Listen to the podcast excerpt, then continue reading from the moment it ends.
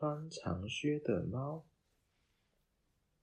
从前有一个模仿的主人呢，他有三个儿子，老大和老二都非常的懒惰，不过最小的儿子却是非常的勤劳而且正直。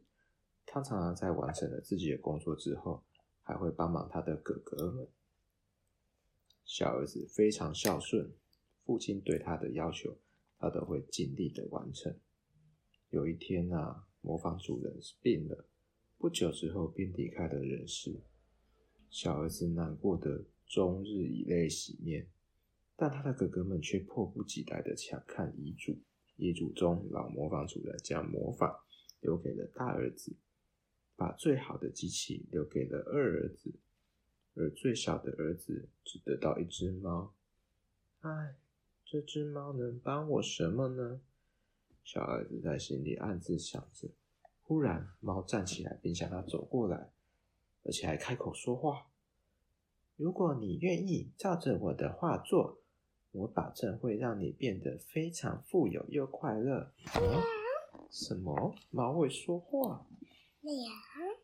小儿子知道他可以完全信任这只猫，所以就更仔细的聆听猫接下来说的话。首先，我需要一双新的靴子。他们来到一间鞋店。这只会说话的猫试穿了一双又一双的鞋子，直到它满意为止。接下来，我需要的是一个坚固的袋子。小儿子毫不考虑的就买了一个耐用的背包给他。隔天啊，猫独自进城去了。途中，他停下来摘了一些玉米。就在前方不远的树下，他将这些玉米撒在空地上。然后自己躲在树后面，诶，吸引了两只胖鸽子。就在它们飞下来来吃这些玉米的时候，诶，猫快速的将它们抓住，放进了它的背包里面。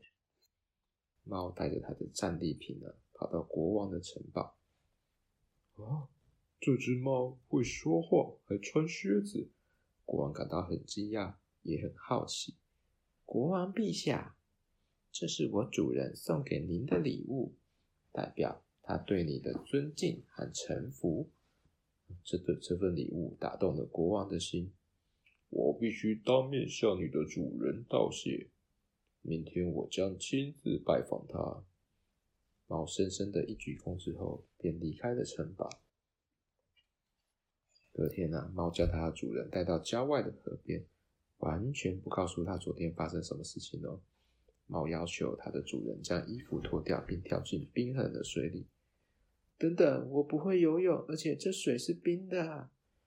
相信我，你很快就会变得富有又快乐了。聪明的猫回答。年轻人只好真的跳入河里。猫偷偷将主人的衣服藏起来，然后静静的躺在一棵树下，等待国王的马车经过。国王的马车来到河边。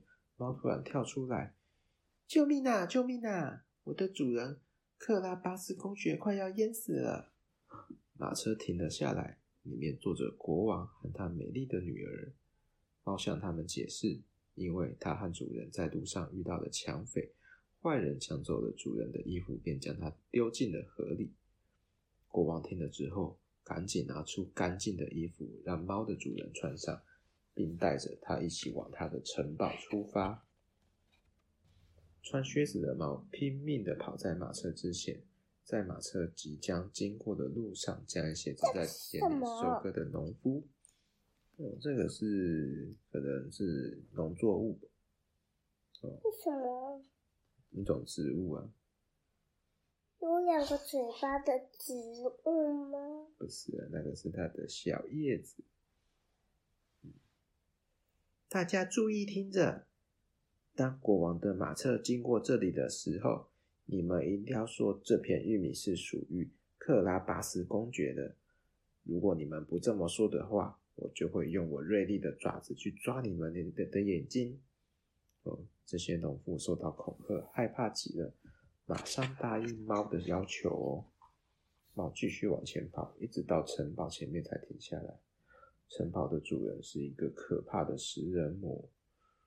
猫颤抖的用力敲城堡的门，在这之前，食人魔才刚刚杀了一个拜访者，并且并且将他做成人肉泥。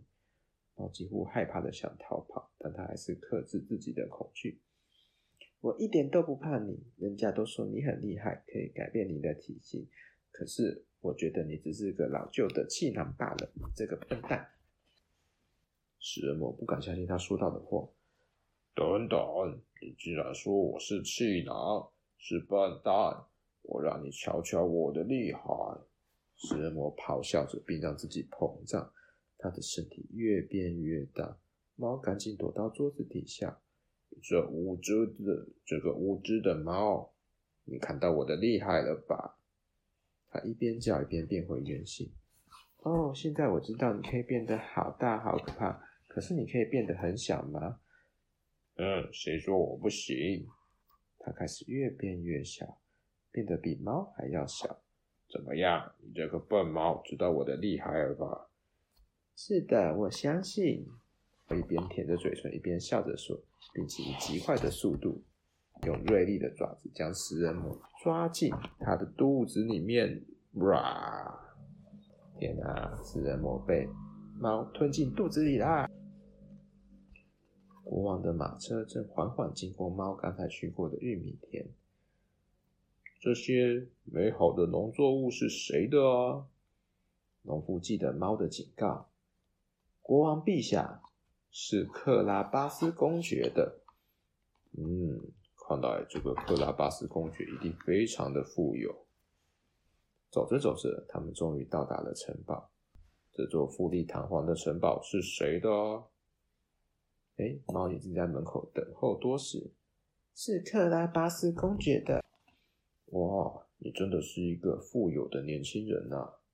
国王对于磨坊主人的小儿子说。然而。小儿子却一头雾水，完全不相信在他眼前发生的每一件事情。你是如此的富有，不应该只是一个区区的公爵。我决定要将女儿嫁给你。哦，其实国王女儿已经爱上这个英挺的年轻人，于是年轻人娶了公主，过着幸福又美满的日子。至于穿着靴子的猫呢，它则成为国王在城堡里最重要的咨询者。每次国王有危急存亡之际的时候，他就会提出最好的建议，帮助国王渡过难关。最后啊，猫和国王都非常的长寿，并一起过着幸福快乐的生活哦。